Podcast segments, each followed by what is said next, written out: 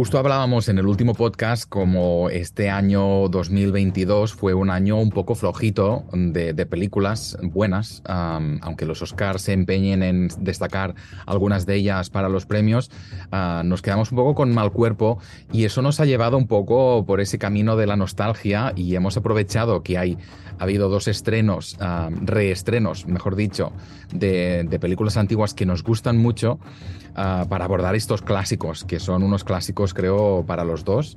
Ah, dos películas que, mm, vimos en su momento, en mi caso yo recuerdo haber visto Tigre y Dragón cuando se estrenó en el año 2000 y creo que jamás la volví a ver, me encantó y es de esas películas que no, no volví a ver jamás y pues nos nos ha hecho ilusión que justamente hace poco se reestrenara en, además, una restauración en 4K.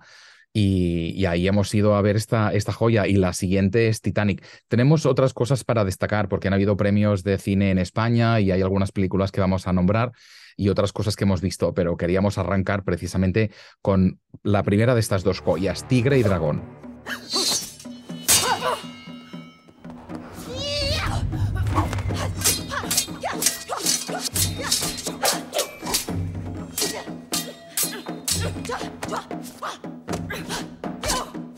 Tigre y Dragón se llamó así en España y en Latinoamérica y aquí en Estados Unidos Crouching Tiger, Hidden Dragon, que vendría a ser Tigre agazapado, Dragón escondido, que es un título muy divertido que adapta un libro ah, chino ah, y que dirigió Ang Lee en el año 2000. Además tenemos eh, como protagonista una de las mm, mujeres del momento, Michelle Yeoh, que está nominada justamente este año como mejor actriz. Parece que se va a llevar todos los premios este año. Ah, por esa extravagancia que se llama ah, Everything, Everywhere, All at Once, ¿no? Todo a la vez en todas partes. bueno, fue un placer recuperar esta película, una película yo creo que de las mejores de artes marciales. No soy un gran experto, yo sé que tú, Juan, has visto mucho cine de artes marciales, pero creo que coincidimos que es un peliculón un verdadero peliculón, este que, este que volvimos a ver y lo disfrutamos muchísimo ahí en la gran pantalla de nuevo, mm, en donde se puede apreciar la exquisitez de esta película, ganadora de cuatro premios Oscar de la Academia, Mejor Cinematografía, Mejor Música Original, Dirección de Arte y también pues se llevó el Oscar como Mejor Película Extranjera, pero además estuvo nominada como Mejor Película y fue la primera película de artes marciales que ha sido nominada como Mejor Película. Eh, es tanta su belleza, todo lo que encierra y desde su nombre, desde su nombre que es uh, Crouching Tiger, Hidden Dragon, que viene de una, desde la mitología china, y que se refiere precisamente a esconder la fuerza que llevas adentro ante, ante los demás, ante las personas que te rodean. Y es, mm, ese título le da precisamente como la, la, mm, el recorrido de lo que es la película, porque ves a todas estas personas y ves por, sobre todo a esta mujer divina que es Ji Yan, eh, esconder todo lo que tiene adentro, ¿no? O sea, que es una, una fuerza guerrera. Eh, igual pues que, que, esta mujer Michelle Yeoh, que, que, también lo acabas de nombrar, está, está a punto eh, de ganarse, está nominada y se puede llevar el Oscar de la Academia también. Pero es muy bonito, es muy bonito porque pues, muestra a estas personas con una fuerza interior impresionante. Y sí, hemos visto muchísimas películas de artes marciales y esta es una de, mis preferidas em, porque fue una novedad también, ¿no? Fue una, es, que es tan bellamente filmada y tan, y, tan bonita que, que uno queda eh, absorto, queda en, loco mira, mirando la belleza con la que Ang Lee realizó esta película que de mm. verdad nos emociona muchísimo y fue, fue muy emocionante volver a verla y sobre todo eh, sabes que, que, había cosas que no, que no me acordaba y, de todos modos eh, el final también me tomó de nuevo por sorpresa. Em, es un final devastador, ¿no? Eh, devastador y, pues que, que, le da el cierre a una película extraordinaria. Mm. Y esas coreografías impresionantes, o sea, es que cuesta incluso quedarse con una sola escena de acción, porque es que son todas eh, danza, danza pura, Ah, además, lo pasaron fatal los actores porque, claro, por supuesto, buena parte de las escenas de acción las hicieron ellos mismos, están en varios, varias ocasiones colgados por unos cables y, fíjate, ¿no? Interpretar además luchas y en el aire, o sea, es algo que debe ser súper, súper cansado.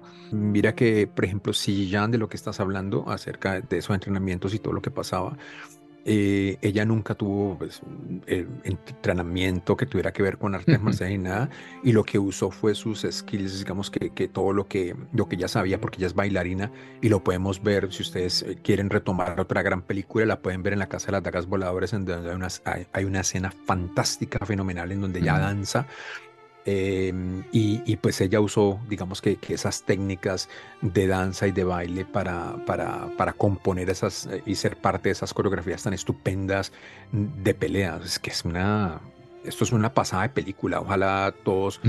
pudieran verlo en la gran pantalla de nuevo. O sea, es que es, eh, es de esas películas que, que vale la pena que, que estén reestrenando en vez de, de, hacer tantas mierdas, sino que reestrenen estas películas y que la gente acuda en masa, porque sé que mucha gente no la ha visto. Me pasó hace poco que puse un post en Instagram eh, y decía qué bonito volver a ver esta película y tal, tal. Y recibí como tres o cuatro mensajes de, de, de gente, pues millennial, gente joven, que me decía qué película es, o sea, y, y, después de que la, la, buscaron, la vieron, me decían, oye, qué película en este. Pues hay, hay, gente que desconoce esta clase de películas porque nacieron, digamos que son de otra generación y, y, se han acostumbrado a ver las mierdas de Marvel, entonces pues no se pierden de estas joyas, que estas joyas siempre hay que traerlas y por eso la importancia de, de los clásicos y de mantenerlos vivos ahí en, en, la gran pantalla, ¿no?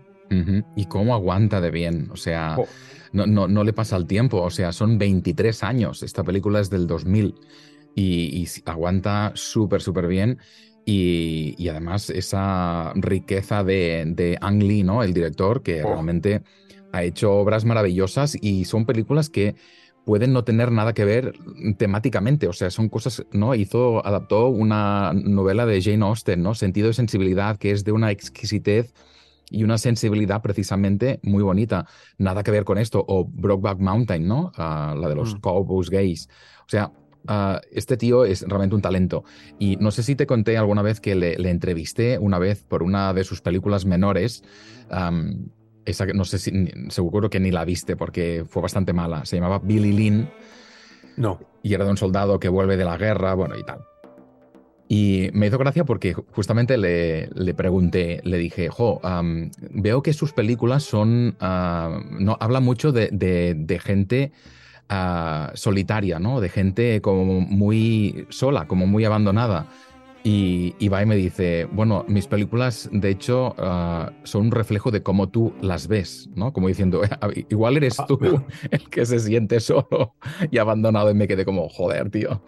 Pero es verdad, ¿no? Él dice eso, que, sus películas evocan al espectador, pues, las emociones que conectan más con, lo que está viendo. Y creo que es así también con esta película, ¿no? De, de esta belleza visual, pero de esta, también de esa profundidad tan emocional, tío. O sea, es que, es que él, incluso hace un rato, buscando el clip del final, es que me, salían lágrimas de los ojos de, de, ver ese, ese, ese, esa despedida tan bonita, ¿no? No, no, no, no, no, no, no, es que ese final es una cosa magnífica. Mira que cuando él les entregó, a Lee, hablando de Ann Lee, les entregó el, el, el, primer eh, draft, o sea, el primer guion a, los actores. Había una nota al, comienzo que decía, note que en este guion no hay ninguna eh, escena de pelea descrita. y solo le quiero informar que usted será parte de una de las grandes eh, peleas eh, jamás filmadas en cinema. O sea, y así fue. No, la, no lo puedo describir porque usted lo va a vivir. O sea, imagínate que el, el, guion arrancaba con eso. Entonces, si vos lees eso, lo, lo, que se venía, lo que se venía era brutal. Y mira lo que hizo. Es que, de verdad, es que no, no, uno no puede mm, extasiarse más y conectarse con una película tanto eh, como con estos clásicos. Eh, mira que ahí, ahí estuvimos y pues la, la sala estaba ahí más o menos, eh, más o menos con audiencia. Fuimos muy temprano, pero había, había una audiencia importante. Además, mucho asiático, o sea. Mucho, asiático, claro, sí, sí, sí, sí. En versión original. Y además mucho joven asiático. Mm. Sí, sí, además reaccionando muchísimo. Recuerdo esa contención de, del, ¿no? de la respiración en algunas escenas y esos gasps de como sorpresa. O sea, realmente la gente conectando muchísimo con esta historia. Y mira que envejece bien. o sea, es que te la crees toda. Sí, sí. Te la, te la crees toda y cómo te conecta y cómo te mueve esta película. Es demasiado, demasiada película. Les recomendamos muchísimo, muchísimo que la vean y que hagan una, una pareja y se vean también la casa de las dagas voladoras con esta mujer espectacular que es Si Jan, que es la pantalla, o sea, la adora, la ama y se ve reflejada, pero como una diosa. Es, es impresionante y además toda su cinematografía es está plagada de, de, películas bonitas, de películas que uno se lleva siempre en la memoria. Memorias de una geisha también hace parte de su cinematografía. Entonces, pues ahí le recomendamos que, que busquen hasta a esta actriz y se vean estas películas y las, las traigan de nuevo a la memoria. Listen to me. I've got you. I won't let go.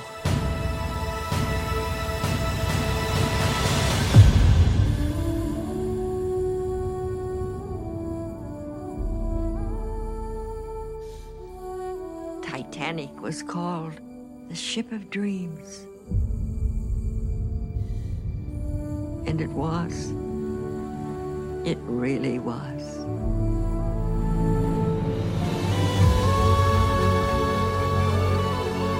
Give me your hand.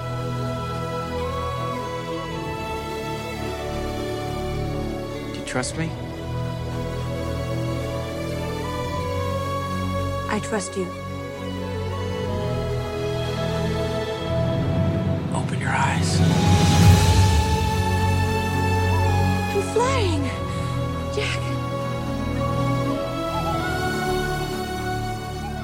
Y este es otro pedazo de clásico y, es también otra de esas películas, en mi caso, uh, voy a confesar que me, me, me, entró, o sea, una obsesión con esta película y fui a verla cinco veces al cine. Titanic, tío. Año 97 se estrenó y supongo que serían, pues eso, yo recuerdo estaba en la universidad, tenía exámenes y me escapaba cuando podía para volver a verla. O sea, me, me no sé, enfermé. Fue una película que me, me conmovió de una forma como mm, ninguna otra vez en mi vida. Y es verdad que después de, de, ese, de esta obsesión la dejé, la dejé morir. O sea, mm, estuve como saturado y nunca más quise volver a verla. Incluso a veces escuchando su banda sonora es como la salto, no, no quiero, no quiero, no quiero. Y tenía muchas ganas de volver a, verla, precisamente 25 años después de su estreno, uh, en pantalla grande y además, Juan, recuerda, la vimos en IMAX, que es la pantalla más grande y posible. En 3D. Y en 3D. Casi me ahogo. además, una restauración impecable, 4K también, y además uh, con esos trucajes de James Cameron uh, para hacer que ese 3D sea algo muy vivo. Lo hablábamos también con, con la última de Avatar en el último podcast. O sea, um, fue una gran sorpresa porque de nuevo conecté muchísimo con esta historia. Uh, son tres horas y cuarto que volaron, o sea, mm. es impresionante. Y el equilibrio de, de, una historia de amor en un mundo que se destruye, ¿no? Y, y esa uh, es, espectacularidad de, de, esas imágenes del Titanic rompiéndose por la mitad y, y hundiéndose. O sea, joder, tío, o sea, es de nuevo esa ¿no? revelación de qué gran película es esta, tío. Yo debo reconocer que que durante todos estos años fue muy injusto con esta película. eh, cuando la vi, la vi, o sea, y normal. Eh, y la vi como, como leí todo su valor eh, comercial y demás, y, y, lo, que, lo, que, lo que significa esta película para el cine. Pero volverla a ver, eh, no sé si fue por el IMAX o por el 3D, creo que va mucho más allá de eso eh, terminó y te dije, esto es una obra maestra, esto, uh -huh. es una, esto es una película magistral. O sea, lograr lo que hizo Cameron con esta película no es fácil, uh -huh. porque es una, es una historia de amor bellísima, primero que todo, que, en donde encaja todo absolutamente. Es como, como un gran puzzle y, y, y, todo encaja en donde debe ser. Los detalles, la, cada minucia es totalmente pensada, creada de la mejor manera. Uh -huh. Incluso eh, hay un hombre que está súper bien vestido, esto lo comentamos, ¿Ah, sí? que se viste cuando el barco se está hundiendo y él se viste y le dice, es que yo me tengo que poner mis mejores prendas, así sea para morir, para... Y, se, y se sirve un brandy, le sirve un brandy y él se queda ahí tomando. Y después eh, buscando, encontré que fue real. Eh, el tipo dijo eso, dijo, no, se vistió de la mejor manera, era un señor eh, millonario, se vistió, se fue al camarote, se puso su mejor pinta para morir. Entonces, todos esos detalles, aunque sea, esto puede significar, para mucha gente le puede ser un detalle menor, no lo es, porque lo que quiere decir es que Cameron es un, digamos que un obsesivo, un hombre obsesivo con los detalles, con la verdad, con, con esos, esos momentos, y eso lo ve reflejado en la película. La película es, es fenomenal, es extraordinaria, y repito, fue injusto durante muchos años, y después de muchos años tengo que decir que esto es una obra maestra completamente. Mm. Em, y, y, hombre, es que de verdad, viendo esta, estas películas que estamos, digamos que volviendo a ver, qué nostalgia del cine Qué nostalgia, qué nostalgia de lo que hemos tenido y que ver esta mierda que se viene ahora con estos premios Oscar, es como ganas de llorar, pero qué nostalgia de, de, volver a tener todas estas películas, de volver a vivirlas, de, de joder, de, sentirla y que a uno le cuenten cosas y que uno sienta cosas, lo que está viendo en la pantalla uno lo sienta porque es que a mí me emocioné, lloré, eh, como si fuera la primera vez que la estuviera viendo, creo que, que, mm. vaya, vaya joya, tío. Y de nuevo, una sala bastante llena y bastante llena de millennials. Recordarás que, y chicas con, con, camisetas. con buzos, con camisetas donde está Leonardo DiCaprio y, y Kane Winslet. Sí, sí, como, como las fans número uno. y seguro que igual sería la primera vez que la veían en cine, porque esta mm. película, hombre, se habrá repuesto, pero verla en esa calidad es algo extraordinario y nuevo, porque esto es algo nuevo de el restreno que se hizo ahora en febrero y, es, y esas películas que es que no caducan. O sea, y además ver a DiCaprio con esa cara de bebé y a Kate Winslet, que también es una, era una niña, eran dos niños, o sea, veintipocos tenían los dos. Y, y, joder, cómo aguantan los dos. qué, buenos son. Claro, qué buenos son. Qué, qué buenos son. Brutales. impresionante. Son, son brutales son brutales, qué buenos son los dos. Eh, todas las escenas, eh, la forma en que está, están contadas, digamos que son de una belleza, pero de una belleza que, que mm. madre, no, no, son cosas que uno anhela ver de nuevo, que me cuenten mm. algo así, que yo voy a hacer todas esas emociones que me mm. conecten con la pantalla, las pueda vivir de nuevo, esto, esto lo quiero volver a vivir y miro para todos lados y no hay nada, entonces quiero, quiero una película que me cuente todas esas cosas. A propósito, ese, ese eh, retrato esa pintura que, que de, Rose que, que hace Leonardo no es Leo, sino es Cameron el que la dibujó. ¿Sabías eso? no, no sabía. Sí, James Cameron. sabía que, no era DiCaprio, pero no sabía que era James Cameron de su puño. pero que, dibujando a. Qué bonito, qué, qué, buena película y qué, y qué emocionante todo el, lo que se vive. Además, cuando, cuando el barco se, se rompe, eh, digamos que, que son pues, que, la película está dividida en unos segmentos importantes, pero cuando, cuando el barco se rompe, es que te lo, te lo, te lo vives todo, te lo crees todo, te, te, sufres por toda esa gente. Y además una cosa muy importante em, es cómo cada persona, volviendo al tema del tipo que se vistió para morir de la mejor manera, mm. es como uno puede ver en, eh, en esas situaciones, y, lo, y lo, le puse mucha atención, la gente cómo enfrenta la muerte. Entonces, eh, las diferentes reacciones hacia la muerte. Está el tipo que, bueno, se quiere morir vestido, o el que toca, o el que se vuela la cabeza, o, el, que enfrenta la muerte de diferentes maneras. Y eso, también esos detalles tan importantes están plasmados ahí en la película porque uno ve muchos caracteres mm. que, que, enfrentan la muerte de una manera muy particular. Eh, joder, qué película, de verdad.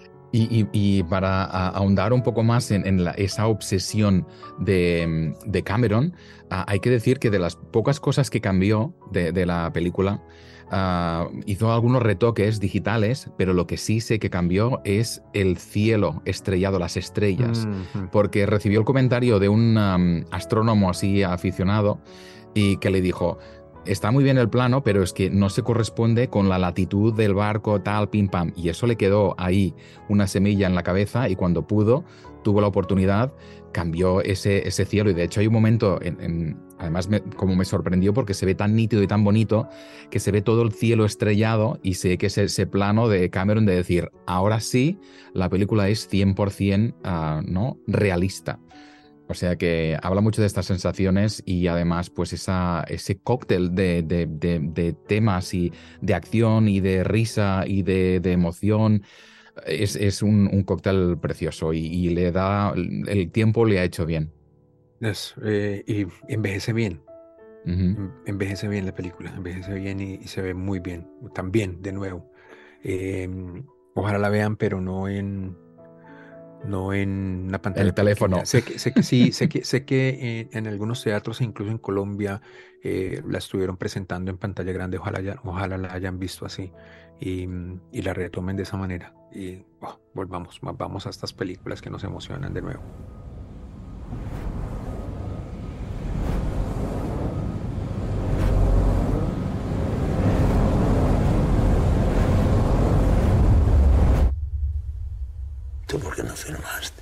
Dímelo con el corazón en la mano, ¿por qué no firmaste? Porque esta es mi casa.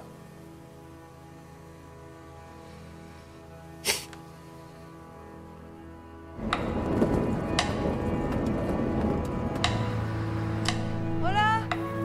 On n'est pas venu pour faire la guerre. ¿Tú sabías que los franceses en los tiempos de antes vinieron a conquistar. Vinieron a conquistarnos porque pensaban que éramos unos, tarados de mierda. El propio Napoleón le dijo. Son unos tarados de merda. Tarados de merda. ¿Lo seguís pensando, francés? Seis doble. No, Sean. Este sitio es mi proyecto de vida.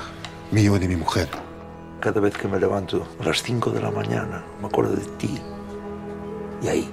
Y nos bajamos del DeLorean para, eh, en esta época, para hablar de una película nueva que se llama Asbestas, Las Bestias, de Rodrigo Sorogoyen, que es el director de una serie eh, que me recomendó alguien y me gusta muchísimo, que se llama Antidisturbios. Si ustedes pueden encontrar esa serie, se las recomiendo. Yo no soy mucho de series, pero esta serie me encantó, Antidisturbios. Yo creo que la pueden encontrar en la web o no sé si llegó eh, a donde ustedes están, pero se les recomiendo.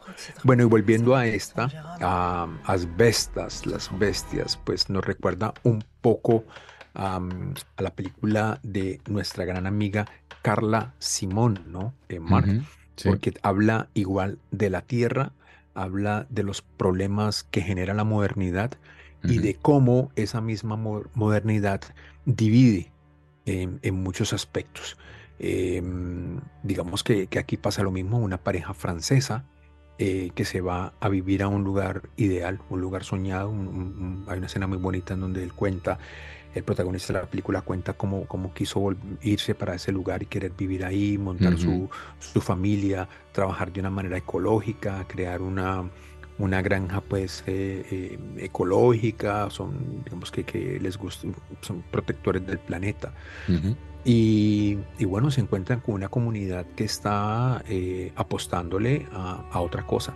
Y pues quieren poner una serie de molinos eh, de viento eh, en, donde ellos viven y parte de la comunidad pues firma para que eso se haga porque van a recibir un dinero a cambio, por supuesto. quieren, van a dejar su tierra para, para que esta, estas nuevas industrias se tomen esa tierra. Y pues eso es un eh, genera una serie de, líos dentro de la comunidad, sobre todo con esta pareja que no, que no quiso firmar y pues ahí de ahí viene el nombre de las bestias, ¿no? de, de, donde la ambición eh, nos corroe eh, para, para, bueno, para enfrentarnos a una realidad supremamente dura y, y, es una película que creo que está bien, pero de mi parte me quedo con el trabajo de Carla Simón. No sé tú qué, cómo, cómo la viste. Em, me gusta muchísimo la dirección de la película. Este señor tiene, tiene una capacidad de dirección brutal. Eh, todo está muy bien, la película está muy bien. Pero sale uno como contaminado de esta película, sale uno como, poder tan, qué, qué, qué mal rollo, ¿no? Es una película mal rollista, porque es verdad que es de esas películas que empieza y hay un momento en, el que dices, no me apetece, o sea, no me apetece entrar en ese mundo de odio.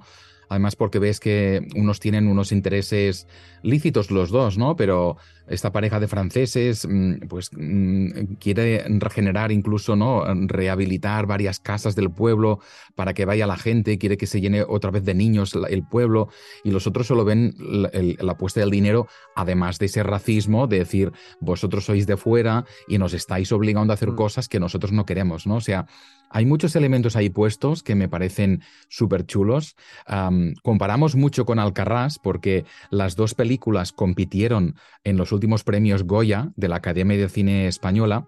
Y las dos mm, mm, con esa temática de que decías, ¿no? El campo, además las dos películas ah, am, hablando idiomas locales, ¿no? Porque en eh, Alcarrás eh, está hecha en Cataluña y se habla en catalán.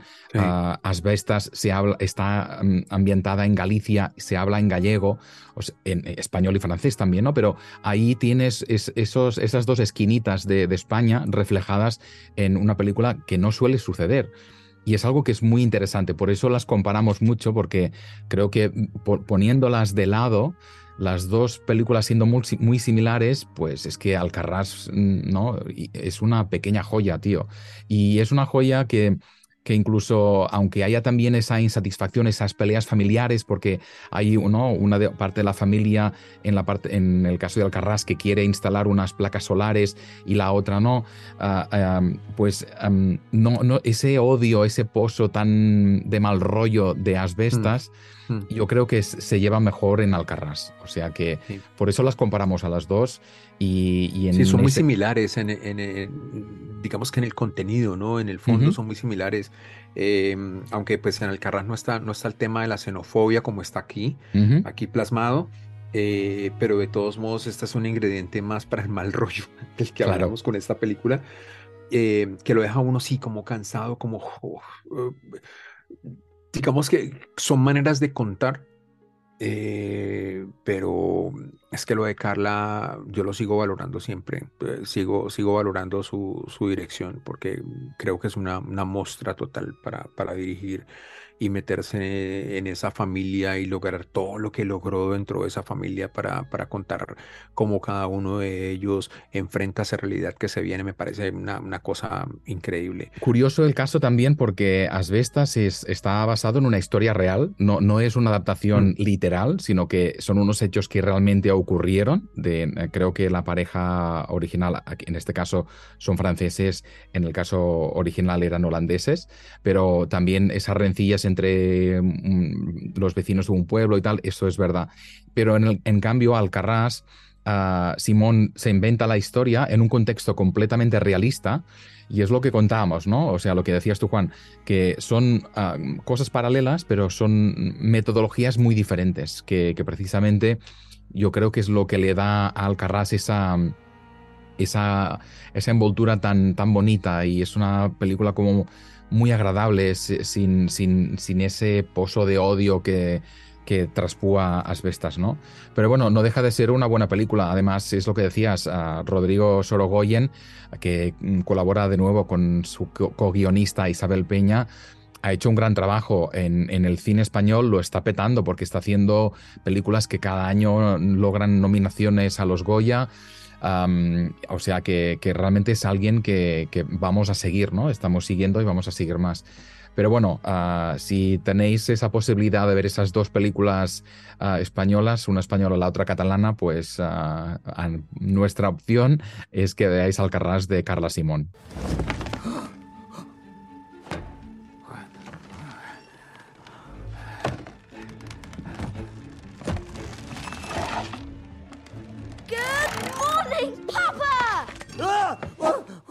This? What kind of sorcery? You wanted me to live. You asked for me to live. Who, who are you? My name is Pinocchio. I'm your son. You're not my son. Don't come near me. The boy's telling the truth, Master Geppetto. Ah! It's full of cockroaches. What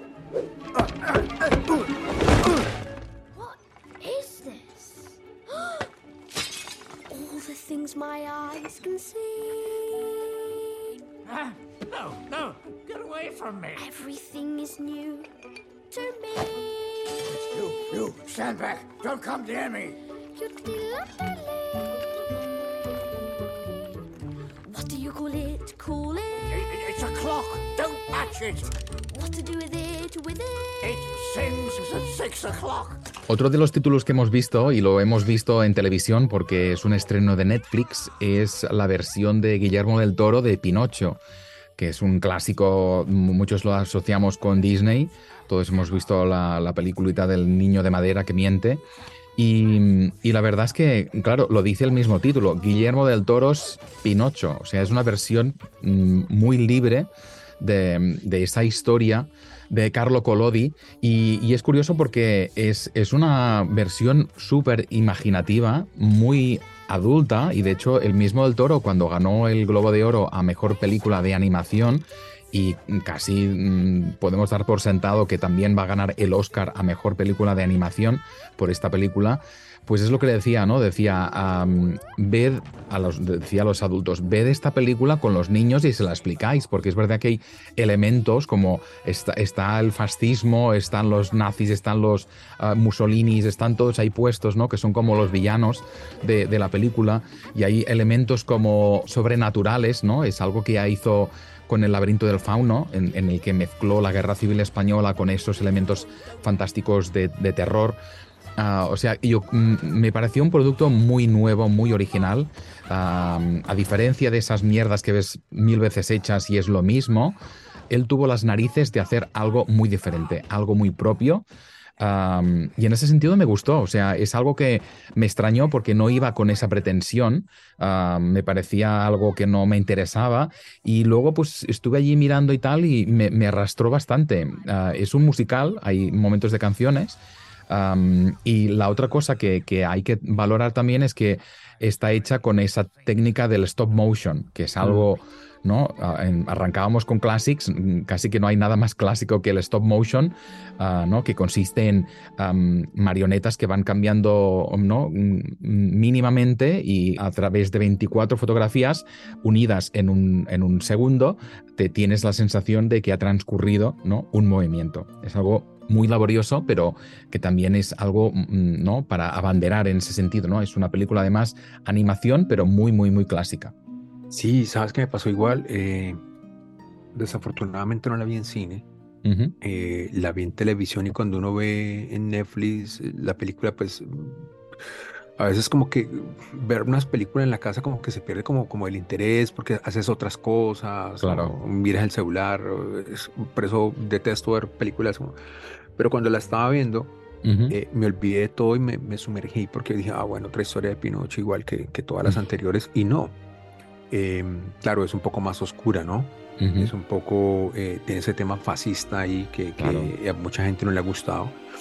Eh, tiene un poco de Frankenstein también.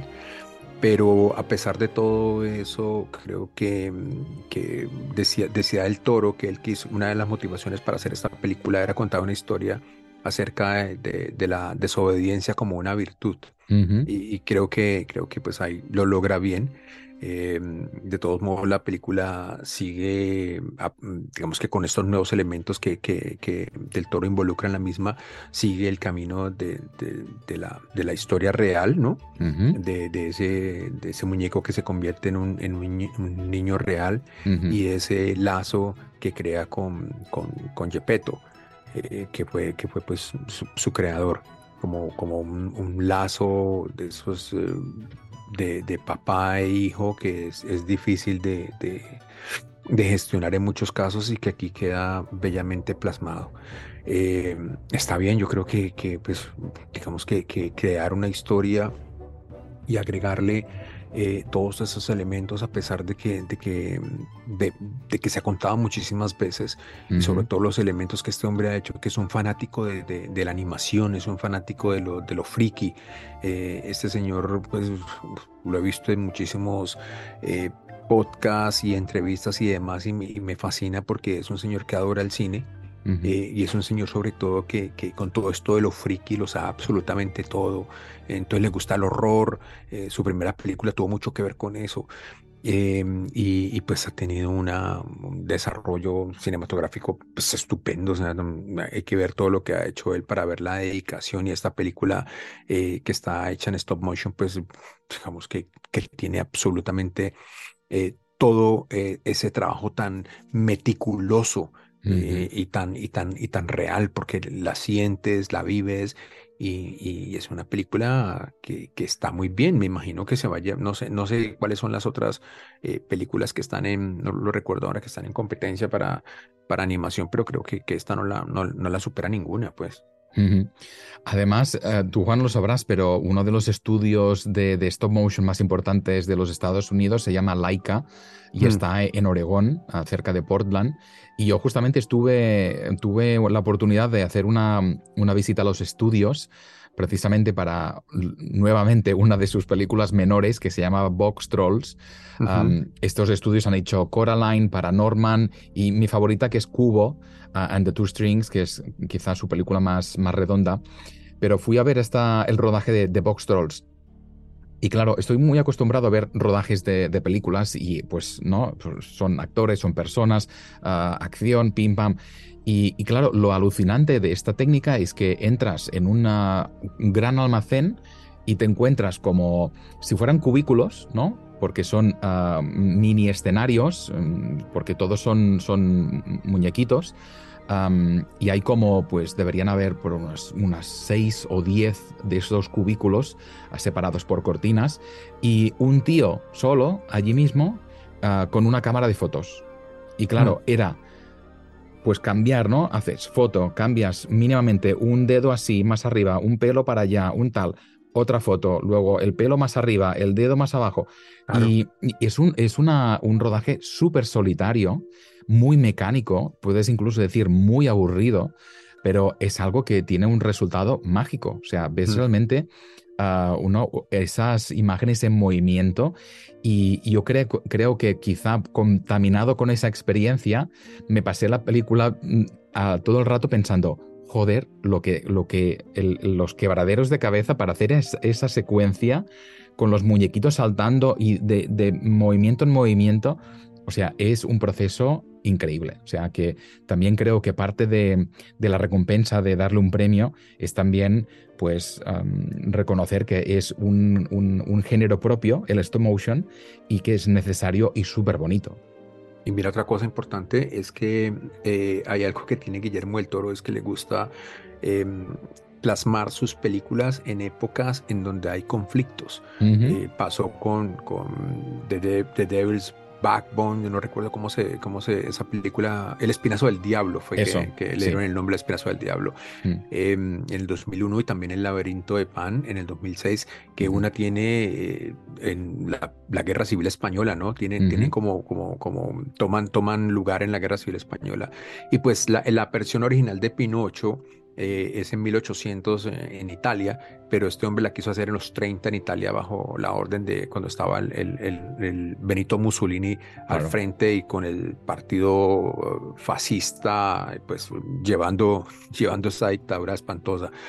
Em, pero mira, mira eh, ese cómo, cómo, le gusta montar esta, sus películas y sus creaciones en, tiempos de guerra, en tiempos de conflicto, también para, para decirnos algo, ¿no? Como, como mire, mire lo que ha pasado y también para contarnos un poquito, un poco de historia. Me parece súper interesante cómo, cómo él, él eh, lleva sus películas a esos lugares eh, terribles de, de, la historia del planeta, en donde hemos vivido estas guerras horribles, pero que, que este hombre es capaz de hacer unas creaciones bellísimas y, y películas extraordinarias en medio de los conflictos. If you don't think there's hope for the world, why bother going on? You haven't seen the world, so you don't know. You keep going for family. I'm not family. No. You're cargo.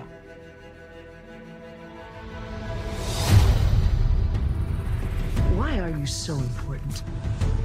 Somewhere out west. They're working on a cure. I think what really impressed them was the fact that I didn't turn into a monster.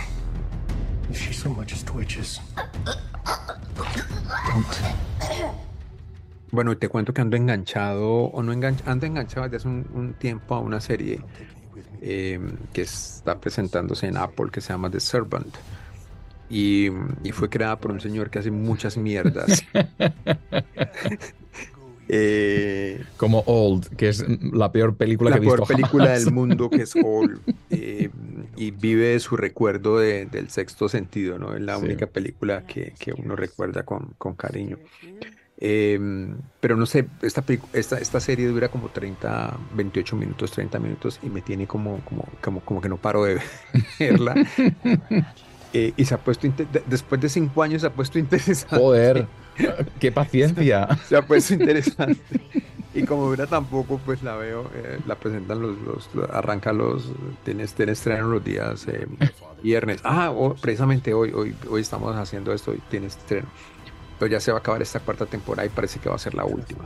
Ah, Y em, empecé a ver The Last of Us em, los domingos. Eh, vaya rollo esta, vaya, sí, en HBO, vaya rollo esta mierda. O sea, eh, es, me he dado cuenta que es la misma The Walking Dead que dejé hace 50 años y la siguen presentando. Em, y, y esto es igual. O sea, eh, los dramas humanos en medio de un apocalipsis zombie, que aquí no le llaman apocalipsis zombie, sino que es una cosa que son los mismos zombies, pero eh, por culpa de un puto hongo, entonces lo, lo- se volvieron, se volvieron zombies. Entonces esta vaina que parece que es, es salida de un videojuego o algo así, eh, pues cuenta la historia de, de- de este señor y esta niña que tiene como particularidad que toda la gente que conocemos en cada capítulo se muere al final. joder, tío. Todo el que conocemos, o sea, aparece alguien al comienzo y ya sabemos, ya estamos pensando cómo puta va a morir al final, o quién la va a matar, o qué puta le va a pasar, porque ninguno sobrevive, son ellos dos, pero además de Last of Us. Eh, y entonces eh, yo que no veo, bueno, ve- ahorita se puedo decir que estoy viendo series, veo esta mierda porque eh, la quise ver. Eh, y ahorita, y bueno, y le recomiendo de Sermon a los que tengan paciencia que la vean. Porque es, es una cosa como medio friki, eh, medio loca, pero está, me, me tiene, me tiene amarrado. Bueno, hablemos de, de esto de Last of Us. ¿Qué te ha parecido? Bueno, yo, yo sí recomiendo esta serie. ah, he leído muchos artículos y muchas opiniones que dicen que es la mejor serie del año. No. Ahí van. La mejor serie del año. No yo no estoy. creer. Bueno, yo- si cuentas enero y febrero, igual sí, pero quedan todavía 10 meses en los que es posible que salga algo mejor. A mí me parece muy interesante. Yo tengo más información que tú, porque yo A ver. que tengo un lado gamer, te voy a decir que yo sí he jugado a los dos videojuegos. Ah, de ¿has jugado esto? Eh, he jugado Ok. esto. Bueno, Y, y claro, yo, mi punto de vista es un poco diferente porque yo ya sé hacia dónde va la historia, aunque hay Ok. cambios, han hecho algunos cambios interesantes, lógicamente. ah, de hecho, el cambio más grande que notamos los gamers es que todo lo que es la acción de esta, de esta, del videojuego, pues aquí casi no existe. Porque como decías, ah, sí que salen ataques zombies o esos zombies no zombies, Ah, pero eh, es más el, el re- el relato de esa, de esa relación que se establece entre un, un hombre que ha perdido a su hija y esta chica que puede Mm. ser la salvación de la humanidad, ¿no? Y es una relación que creo que es súper bonita. Ah, los dos ah, personajes son súper fieles a, lo a los originales. Ella es muy mal hablada, muy inteligente, ah, muy pasota, pero con ese ¿no? peso de la responsabilidad de, lo que lleva en su sangre, que puede salvar el mundo. Y, creo que es, algo muy bonito. Y me gusta que en, los episodios, aunque te joda que, todo el mundo muera, pero te presentan historias como muy, muy interesantes, que pueden ser incluso a veces como la cara B de algo, y ahí están expuestas en, primera, ¿no? en, primer término. Es- eso me parece muy bonito, tío. Y, y creo que es algo muy original. Yo tenía muchas ganas de saber qué opinabas tú, porque sé que tú el terreno zombie te gusta mucho y, y me gustaba que me comparases un poco con esas otras mierdas que has visto, que veo que, que está más para abajo que para arriba. Pero a mí me gusta, eh, es- me está enganchando no, pero sabes que, muchísimo. por ejemplo, ese, ese tema con The Walking Dead, que yo la dejé ver porque me aburrí, creo que fue en la tercera o cuarta temporada, pero The Walking Dead que yo la devoraba mucho en, en cómics, en, en- en- en Ujú. libros, pues, de cómic, eh, contaba precisamente, ten- tenía, tenía esa, esa- ese lado personal y humano muy presente, ¿no? Como, como esa exploración de, de- del ser humano, eh, que lo hablábamos hace un poquito, hace ratito. eh, de, cómo, de cómo ante situaciones adversas eh, se comportaba el ser humano, ¿sí? Ujú. ¿Qué, qué lado sacaba? Entonces, eh, de eso, The Walking Dead ah, tiene muchísimo de ello. em, y eso me gustaba un poco de, de, Walking Dead, porque no todo era zombie, sino que estaba esa cosa, pues, de humana, personal, de, los amigos que, que, que, que uno abraza cuando está, cuando está en la soledad o cuando tal. Y esta, eh, bueno, también tiene mucho lado personal, digamos, que es esa relación entre este señor y esta niña. Y, Ujú. y- y sí, te admito que comencé a verla sin, sin, sin saber nada más. eh, me estoy enterando de las cosas que dices ahora mismo. Me Ujú. imagino que la gente que nos escucha pues tendrá mucha más información. Em, y, eh, y nada, ahí va. Pues no sé, creo que le haré otra, otro, otro episodio más a ver, Bueno, a ver qué pasa. tío, quedan dos, dale dos Ah, es que ya episodios. se va a acabar esa mierda. Claro. No, no, no la mates ahora si te faltan solo dos. Ok, no, además me estoy repitiendo, eh, me estoy repitiendo la, eh, Los Sopranos, entonces Joder, estoy, tío. estoy fascinado viendo Los Sopranos, pero, pero bueno, ahí vamos.